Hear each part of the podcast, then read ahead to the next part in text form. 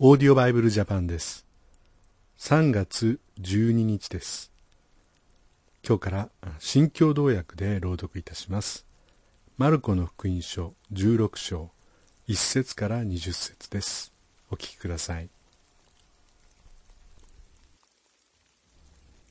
安息日が終わると、マグダラのマリア、ヤコブの母マリア、サロメはイエスに油を塗りに行くために香料を買った。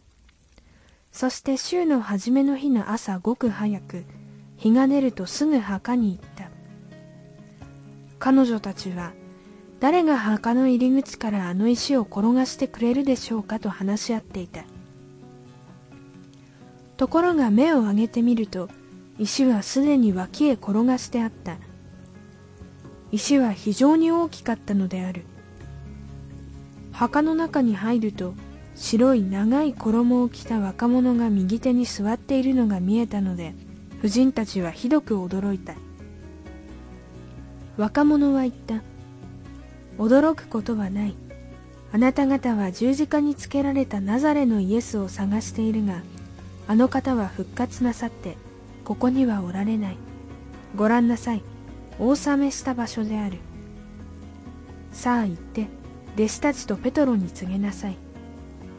あの方はあなた方より先にガリラヤへ行かれる。かねて言われた通り、そこでお目にかかれると。婦人たちは墓を出て逃げ去った。震え上がり、正気を失っていた。そして誰にも何も言わなかった。恐ろしかったからである。イエスは週の初めの日の朝早く復活してまずマグダラのマリアにご自身を表された。このマリアは以前イエスに7つの悪霊を追い出していただいた婦人である。マリアはイエスと一緒にいた人々が泣き悲しんでいるところへ行ってこのことを知らせた。しかし彼らはイエスが生きておられることそしてマリアがそのイエスを見たことを聞いても信じなかった。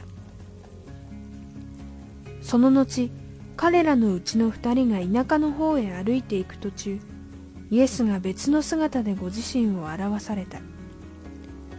この二人も行って残りの人たちに知らせたが彼らは二人の言うことも信じなかった。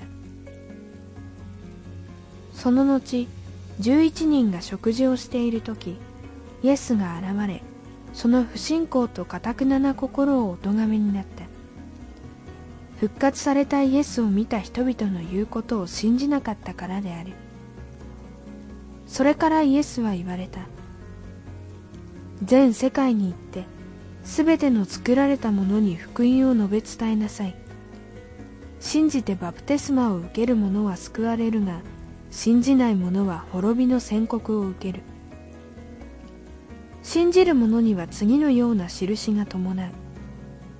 彼らは私の名によって悪霊を追い出し新しい言葉を語る。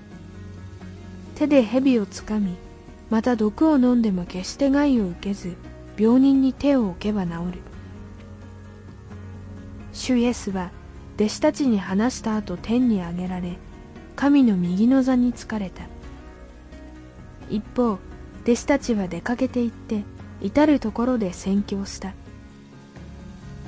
主は彼らと共に働き彼らの語る言葉が真実であることをそれに伴う印によってはっきりとお示しになった。イエス様は復活されました。これはイースターの出来事です。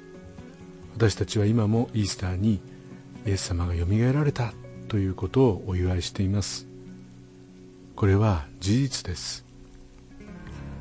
この婦人たちは実際にそれを空のお墓の中で、まあ、天使たちがそこにいましたけれども知りました。お弟子さんたちでさえその話を信じられなかったのです。私たちは今聖書を通しまたクリスチャンたちの証を通してイエス様が生きておられる復活されたと聞きますが同じようになかなか信じられない、まあ、そういうことだと思います。しかしこれを信じる私たちには永遠の命が与えられイエス様と共に天に入ることができる天国に入ることができる。これこそ最大の恵みであり喜びです。